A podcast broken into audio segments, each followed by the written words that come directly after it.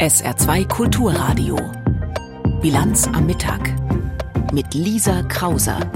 Mehr Freiheiten beim Kiffen. Das Bundeskabinett berät über die Cannabis-Teillegalisierung.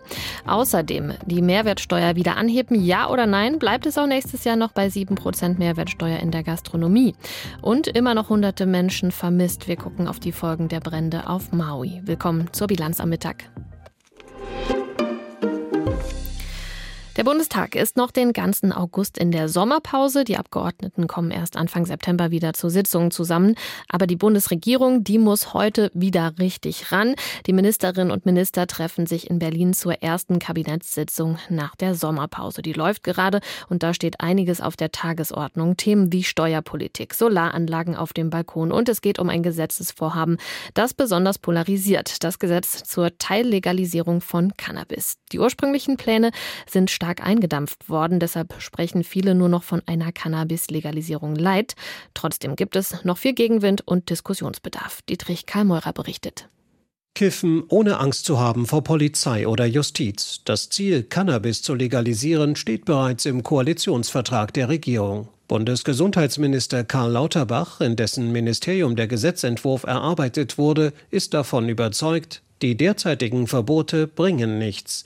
Cannabiskonsum nennt der SPD-Politiker eine Realität, die nicht von allein weggeht. Wir haben ein Problem, was wir nicht in den Griff bekommen, da müssen wir uns ehrlich machen. Die Bundesregierung plant eine Cannabis-Legalisierung mit vielen Einschränkungen. Lediglich bis zu drei Hanfpflanzen sollen Erwachsene für den Eigenbedarf anbauen dürfen. Und höchstens 25 Gramm der Droge soll man bei sich haben dürfen. In sogenannten Cannabis-Clubs soll das berauschende Hanf gemeinschaftlich angebaut und abgegeben werden dürfen. Auch hier soll es eine Reihe von strengen Vorgaben geben. Das Ziel ist ganz klar, dass wir beim Cannabiskonsum mehr Sicherheit bieten wollen. Wir wollen vor Verunreinigungen schützen. Wir wollen davor schützen, dass über Cannabis der Einstieg in stärkere Drogen stattfindet. Wir wollen die Jugend besser schützen. Wir wollen den Schwarzmarkt bekämpfen. Wir wollen den, äh, die Drogenkriminalität zurückdrängen. Der Cannabisplan polarisiert grundsätzlich. Für die einen ist die Freigabe längst überfällig. Sie sagen, die Droge sei nicht gefährlicher als Bier. Andere sehen darin einen Angriff auf die Gesundheit der Menschen. Zu ihnen gehört der CSU-Bundestagsabgeordnete Stefan Pilsinger. Es ist nachgewiesen, dass Cannabis gefährlich ist für die Hirnentwicklung gerade von Jugendlichen und Heranwachsenden. Der Oppositionspolitiker, der Arzt im Münchner Umland ist, sieht zudem europarechtliche Grenzen. Ich glaube, das aktuelle Gesetz wird vor dem EuGH keinen Bestand haben können weil im Europarecht klar verankert ist, dass das Inverkehrbringen von Drogen nicht legal ist.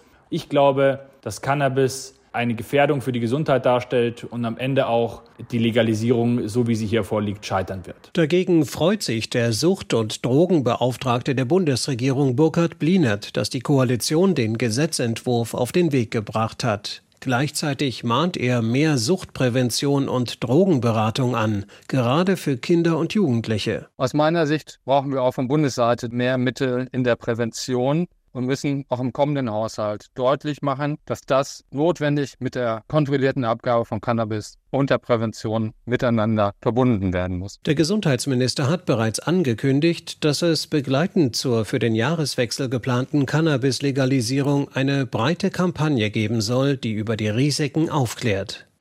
Ja, bei der Cannabis-Legalisierung ist sich die Bundesregierung einig. Das Kabinett hat ähm, heute Morgen den entsprechenden Gesetzentwurf von Gesundheitsminister Lauterbach dem zugestimmt. Und bei einem anderen Thema hat es heute Morgen aber schon gekracht im Kabinett. Bundesfamilienministerin Lisa Paus von den Grünen hat laut Regierungskreisen ein Veto gegen das Wachstumschancengesetz von Finanzminister Christian Lindner FDP eingelegt. Das sieht unter anderem Steuersenkungen für Unternehmen vor und laut Medienberichten Nachrichten will Lisa Paus erst zustimmen, wenn Lindner mehr Geld für die Kindergrundsicherung zur Verfügung stellt. Und wir kommen zu einem anderen Plan der Bundesregierung, der für Zündstoff sorgt. Bundesinnenministerin Nancy Faeser hat Anfang des Monats ein Diskussionspapier zum Thema Abschiebungen veröffentlicht. Und darin stehen Vorschläge, wie abgelehnte Asylbewerber schneller und in größerer Zahl aus Deutschland abgeschoben werden können. Bundeskanzler Scholz hat schon seine Zustimmung signalisiert. Die Beratungen mit den Bundesländern laufen, aber es gibt weiter viel Kritik. Etwa daran, wie mit Menschen umgegangen werden soll, die nur mit einer Duldung in Deutschland leben. Philipp Eckstein fasst den aktuellen Stand der Debatte zusammen. 35 Seiten lang ist das Diskussionspapier aus dem Bundesinnenministerium. Es geht, das wird gleich im Titel betont, um Vorschläge für eine Zitat Verbesserung der Rückführung. Verbesserung der Rückführung, sprich Menschen, die keine Aufenthaltserlaubnis und keinen Anspruch auf Asyl haben, sollen schneller abgeschoben, Hürden dafür abgebaut werden. Ja, sagte Bundeskanzler Olaf Scholz am Wochenende im Interview mit dem ZDF. Er unterstützt diese Pläne von Innenministerin Nancy Faeser. Die habe ich ja den Ländern vorgeschlagen und wir haben das miteinander vereinbart. Konkret schlägt das Innenministerium vor, Abschiebegewahrsam soll bis zu 28 Tage möglich sein. Bislang sind es zehn. Die Polizei soll bei der Suche nach Ausreisepflichtigen mehr Befugnisse erhalten, der Datenaustausch zwischen Behörden ausgebaut werden und Mitglieder krimineller Clans sollen leichter abgeschoben werden können. Auch wenn es sich erstmal nur um Vorschläge handelt, die sollen jetzt schnell umgesetzt werden. Das machte Kanzler Scholz am Wochenende deutlich. Das wird jetzt nochmal gegengescheckt in der Diskussion mit den Ländern und dann bringen wir das auf den Gesetzgebungsweg. Der nächste Austausch mit den Ländern auf Fachebene ist für Ende August geplant. Thema bei den Gesprächen dürfte dann auch ein Detail aus dem Papier sein, das viele zunächst übersehen haben und das jetzt für Diskussionen sorgt. Es ist ein kleiner Satz, der aber eine große Relevanz hat für viele Menschen in Deutschland sagt Clara Bünger, rechts- und fluchtpolitische Sprecherin der Linken im Bundestag. Konkret findet sich in dem Diskussionspapier nämlich der Vorschlag, eine Regel im Paragraphen 60a des Aufenthaltsgesetzes zu streichen. Und zwar die Regel, dass Menschen, die schon länger geduldet in Deutschland leben, vor einer Abschiebung erneut vorgewarnt werden müssen. Das heißt, für geduldete Menschen, die länger als ein Jahr in Deutschland leben, wird das zu einem massiven Unsicherheitsgefühl und einer tatsächlichen Unsicherheit auch führen. Kritisiert die linken Politikerin Bünger. Betreffen könnte das viele Menschen. Denn Stand Ende 2022 lebten in Deutschland rund 250.000 Menschen mit einer Duldung. 180.000 davon bereits länger als drei Jahre. Sie haben aufgrund der aktuellen Regelung zumindest die Gewissheit, sie würden mindestens einen Monat vor einer Abschiebung noch einmal vorgewarnt, könnten sich rechtlich beraten lassen und persönliche Angelegenheiten klären. Häufig suchen sie die Beratung erst auf, wenn eine Abschiebung ansteht. Und dann ist es aber so, dass häufig auch ein Aufenthaltsstatus erteilt wird. Wird diese Regelung im Aufenthaltsrecht gestrichen, müssten auch Geduldete stets Angst haben, dass sie plötzlich und ohne erneute Vorwarnung abgeschoben werden könnten. Das kritisiert nicht nur die Linke, sondern auch Anwältinnen und Anwälte. Darauf angesprochen weicht Innenministerin Nancy Faeser SPD am Dienstag aus, spricht von verkürzten Fristen und nicht von einer Streichung.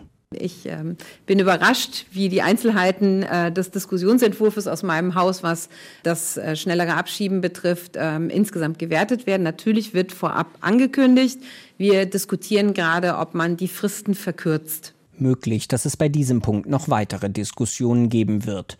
Dem Innenministerium ist zumindest auf Nachfrage wichtig zu betonen, es gehe bei dem Vorschlag darum, die Ausländerbehörden zu entlasten und den Vorschlag, den hätten die Länder gemacht. Ein Bericht von Philipp Eckstein. Restaurants zu, Kneipen zu. Die Corona-Pandemie hatte die Gastronomie ganz schön gebeutelt. Damals hat die Bundesregierung noch unter Merkel beschlossen, die Mehrwertsteuer in der Gastronomie zu senken von 19 auf 7 Prozent. Diese Hilfe soll eigentlich Ende des Jahres auslaufen, aber innerhalb der Bundesregierung ist man sich noch nicht einig, ob der Mehrwertsteuersatz dann tatsächlich wieder auf 19 Prozent angehoben werden soll oder ob es nicht doch besser wäre, den Gastrobetrieben weiter unter die Arme zu greifen. Sollte es bei 7% bleiben? Ja, findet unsere Hauptstadtstudio-Korrespondentin Sarah Beham. Ja, es geht um viel Geld. Wenn die reduzierte Mehrwertsteuer in der Gastronomie verlängert wird, verzichtet der Staat pro Jahr auf 3,4 Milliarden Euro Steuern. Aber der Staat würde auch gewinnen. Und zwar Vertrauen. Denn vor zwei Jahren hat Olaf Scholz im Wahlkampf noch zugesichert, den reduzierten Steuersatz von sieben Prozent in der Gastro nie wieder abzuschaffen. Jetzt als Bundeskanzler kann er beweisen, dass es kein leeres Versprechen war. Außerdem würde der Staat Jobs und Existenzen sichern. Denn Branchenvertreter warnen, sollte es wieder zu einer Steuererhöhung auf 19 Prozent kommen, müssten 12.000 Unternehmen schließen. Die haben sich immer noch nicht von den Folgen der Pandemie erholt. Wirte zahlen Corona-Kredite ab, kämpfen mit Personalmangel. Und jetzt, mit der Inflation, kommt eine weitere teure Krise hinzu. Wer würde da noch mehr für den Restaurantbesuch zahlen? Keiner. Vom Auslaufen der gesenkten Mehrwertsteuer sind aber nicht nur Restaurants betroffen, es geht auch ums Essen in Kitas und Schulen. Steigt die Mehrwertsteuer also wieder auf 19 Prozent an, würde die Bundesregierung ihr eigenes Ziel verfehlen, nämlich eine günstige, aber qualitativ hochwertige Ernährung in Bildungseinrichtungen sicherzustellen. Das ist die Meinung von Sarah Beham. Hans-Joachim Viehweger dagegen findet, in der Gastro sollte wieder die Mehrwertsteuer von 19 Prozent gelten. Kaum eine Branche hat so sehr unter der Corona-Krise gelitten wie die Gastronomie. Es war daher richtig, sie in der Not zu unterstützen. Doch Corona ist vorbei und deshalb müssen auch Maßnahmen, die in der Krise sinnvoll waren, ein Ende haben. Wenn temporäre Hilfen aufgrund von politischem Druck zu Dauersubventionen werden, müsste man künftig auf solche Hilfen verzichten. Dabei ist nicht zu bestreiten, dass Restaurants gerade mit den Folgen der Inflation zu kämpfen haben. Aber das ist kein spezielles Problem der Gastro. Warum die eine Branche unterstützen und die andere nicht? Eine dauerhafte Ermäßigung für die Gastro würde automatisch Begehrlichkeiten bei anderen wecken. Schon seit langem überbieten sich Politiker darin, spezielle Mehrwertsteuerermäßigungen zu fordern. Für jede einzelne Forderung mag es gute Gründe geben, in der Summe machen sie das Steuersystem aber immer komplizierter. Schon heute ist die Besteuerung völlig chaotisch, gerade in der Gastronomie. Die Mehrwertsteuer auf Getränke beträgt in der Regel 19 Prozent, außer es handelt sich um Milchkaffee, wobei es sich um Kuhmilch handeln muss. Eine Vergünstigung für Hafermilch gibt es nicht. Auf Essen am Stehtisch auf dem Pappteller kommen 7 Prozent Steuer.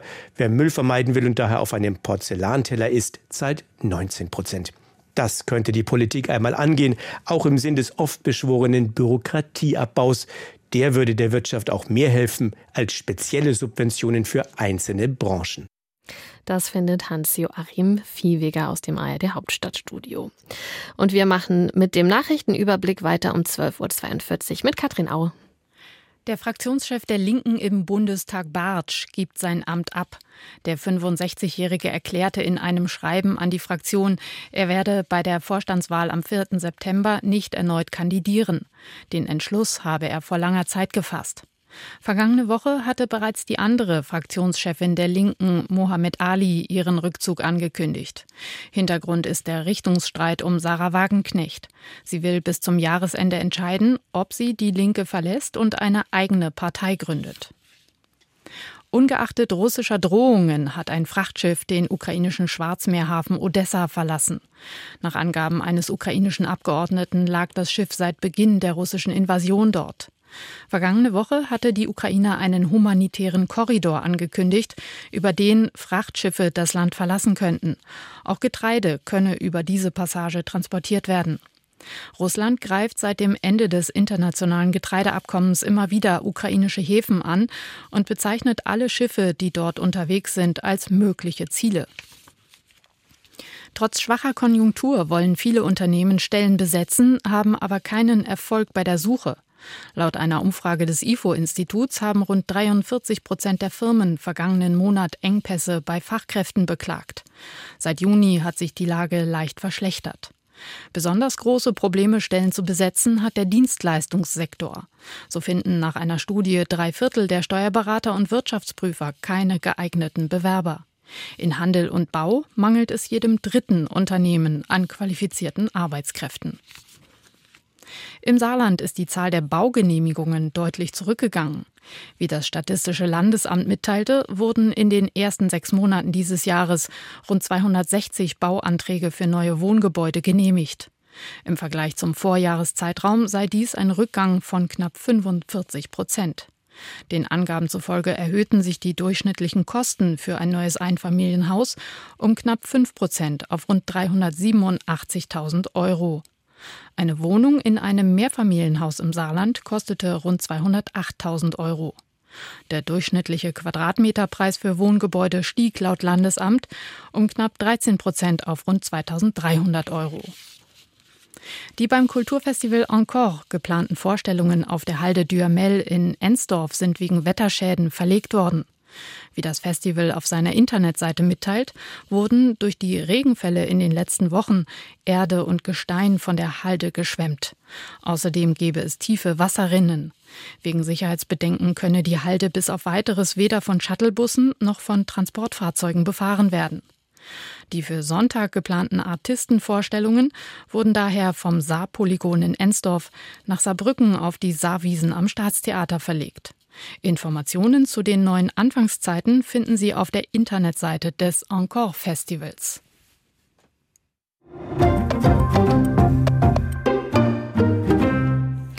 In den letzten Wochen haben wir viel über die Sahelzone in Afrika berichtet. In Niger haben Putschisten den amtierenden Präsidenten Basum gestürzt und vor ein paar Tagen hat die Militärjunta eine neue Regierung verkündet. Jetzt drückt ein weiteres afrikanisches Land wieder in den Fokus der Öffentlichkeit. Libyen. In der Hauptstadt Tripolis haben sich zwei Milizen schwere Gefechte geliefert. Seit dem Sturz und dem Tod von Diktator Gaddafi gibt es in Libyen immer wieder bürgerkriegsähnliche Auseinandersetzungen. Um was es den Milizen bei den aktuellen Gefechten geht, berichtet Thilo Spanhell aus Kairo. Fast 30 Menschen sind offiziellen Angaben zufolge bei Kämpfen in der libyschen Hauptstadt Tripolis getötet worden. Die Zahlen sind in der Nacht nach oben geschnellt und markieren die schwersten Auseinandersetzungen seit Jahresbeginn. Inmitten von Wohngebieten lieferten sich zwei verfeindete Milizen schwere Kämpfe. Viele Anwohner der libyschen Hauptstadt konnten ihre Wohnungen über lange Zeit nicht verlassen. Krankenwagen und Rettungsteams kamen mitunter nicht zu den Verletzten durch. Die Schießereien brachen Medienberichten zufolge aus, nachdem die sogenannte Special Deterrence Force am Montag den Kommandeur der 444. Brigade, Mahmoud Hamza, am Flughafen Tripolis festgenommen hatte. Obwohl die 444. Brigade und die Special Deterrence Force im vergangenen Jahr noch zeitweise zusammen die libysche Übergangsregierung der nationalen Einheit unterstützt hatten, kam es in diesem Jahr in Tripolis immer wieder zu Zusammenstößen zwischen den beiden Milizen. Nach dem Sturz von Langzeitdiktator al-Gaddafi im Jahr 2011 versank Libyen zunehmend im Chaos. Das Land zersplitterte in alte Stammesstrukturen, zudem machten sich Islamisten breit. Die gewählte Regierung zerbrach nach den Wahlen, die 2014 stattfanden und die politische Macht eigentlich an die Menschen in Libyen hätten zurückgeben sollen, Aktuell ist das Land gespalten. Es gibt im Westen Libyens eine von den Vereinten Nationen anerkannte Regierung, geleitet von Abdulhamid al-Debeba, und eine Regierung im Osten Libyens unter der Führung des ehemaligen Gaddafi-Generals Khalifa Haftar. Beide Parlamente verurteilten die aktuellen Kämpfe in der Hauptstadt Tripolis. Eine Woche nach den Feuern auf der hawaiianischen Insel Maui gibt es noch viele ungeklärte Fragen. Wie kam es zu den Bränden und hätten sie verhindert werden können? Seit einer Woche läuft die Suche nach Vermissten. Der Gouverneur vom US-Bundesstaat Hawaii hat in einem Interview eingeräumt, dass die Zahl der Opfer noch deutlich steigen könnte, denn von den 2000 vermissten Menschen werden immer noch 1300 gesucht. Die Menschen, die auf Maui leben, haben alle ihren eigenen Blickwinkel auf das, was da in den letzten Tagen passiert ist. Jeder hat seine eigene Geschichte. Unser US-Korrespondent Nils Dams hat einige dieser Geschichten zusammengetragen. In einem Flugzeug über Hawaii. Freiwillige Helfer singen Hawaii Aloha, damit ehren sie die Opfer der Brände. Aloha steht für Liebe, gegenseitigen Respekt, Zusammenhalt. Der ist groß und trotzdem erlebt jeder die Katastrophe ganz unterschiedlich. Noah Tompkinson. Wir schaffen das, Milo. Sagt der 19-Jährige zu seinem jüngeren Bruder. Sie stehen bis zum Hals im Pazifik. Auf beiden Seiten ist Feuer, links und rechts, sagt er in die Handykamera. Er, seine Mutter und der Bruder wollten im Auto aus der brennenden Stadt Lahaina fliehen. Sie bleiben im Verkehrschaos stecken und retten sich in den Pazifik.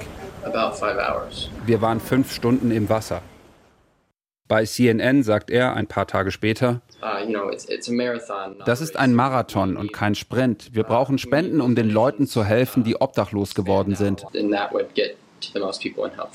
Harry Donenfeld. Every, Alles ist weg. E, Sein Haus wurde verschont, ein Geschäft von Freunden nicht. Uh, Sie haben jetzt nicht mehr als Asche. Und auch viele Galerien auf Maui sind zerstört.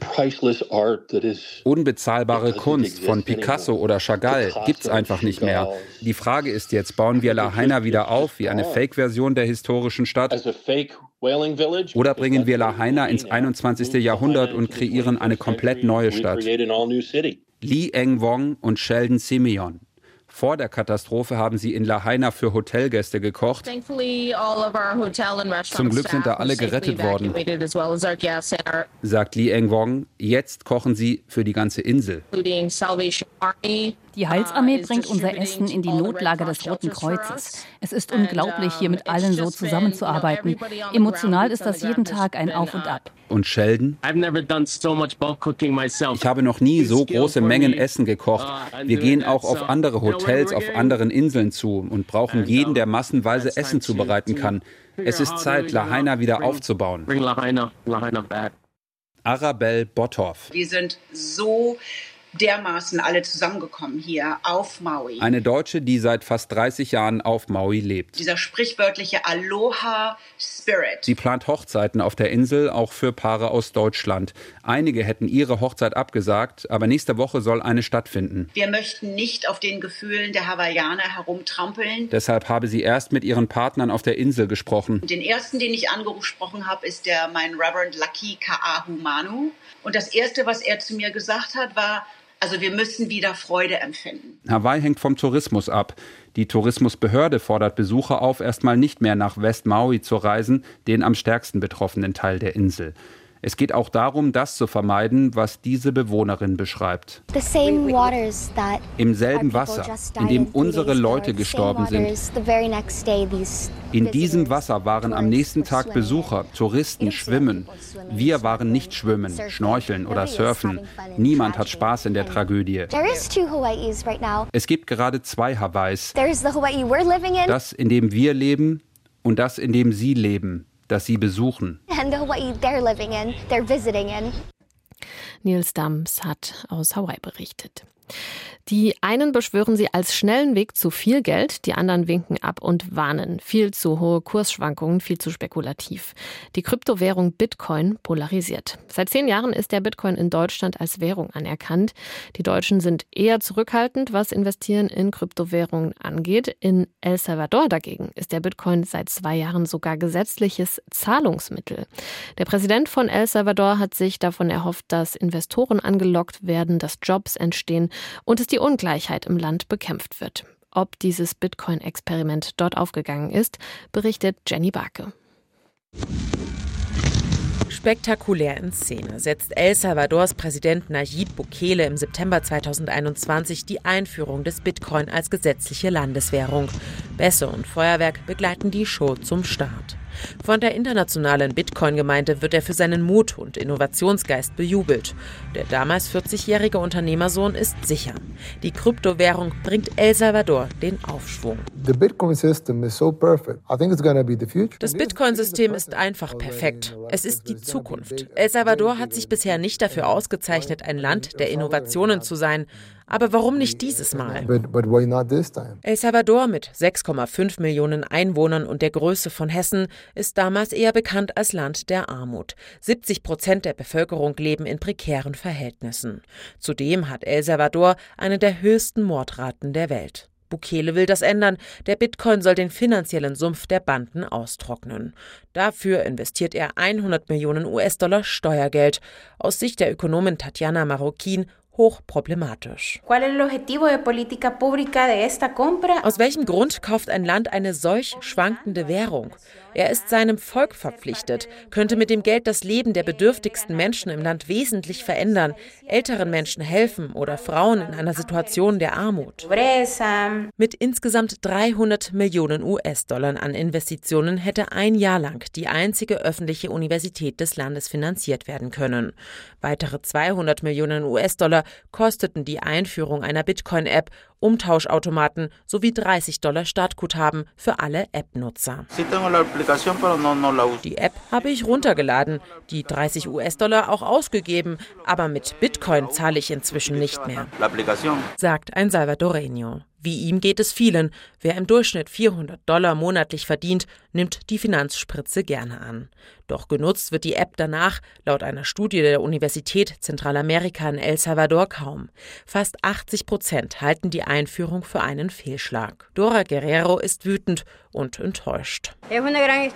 Das ist ein großer Betrug, weil der Bitcoin ganz schön runtergegangen ist. Ich hatte umgerechnet 500 Dollar gespart und habe plötzlich 200 Dollar verloren. Ökonomen gehen davon aus, dass Bukele sich verzockt hat. Der Bitcoin hat seit seiner Einführung 60 Prozent seines Werts verloren. 180 Millionen US-Dollar salvadorianischer Steuergelder sind verloren. Auch Wirtschaftsvertreter des Landes halten den Bitcoin für einen Flop, wie Leonor selber.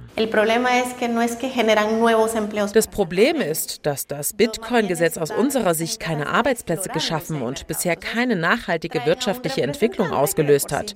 Im Gegenteil, es hat Risiken für unser Land erzeugt. Eine Welle der Nachahmer hat El Salvadors Bitcoin-Experiment ebenfalls nicht losgetreten. Nur die Zentralafrikanische Republik hat 2022 die Kryptowährung als offizielles Zahlungsmittel eingeführt, eines der ärmsten Länder der Welt. Informationen von Jenny Barke waren das. Und wir gucken auf die Wetteraussichten. Am Nachmittag sind vereinzelt Schauer oder Gewitter möglich im Saarland bei 24 bis 28 Grad.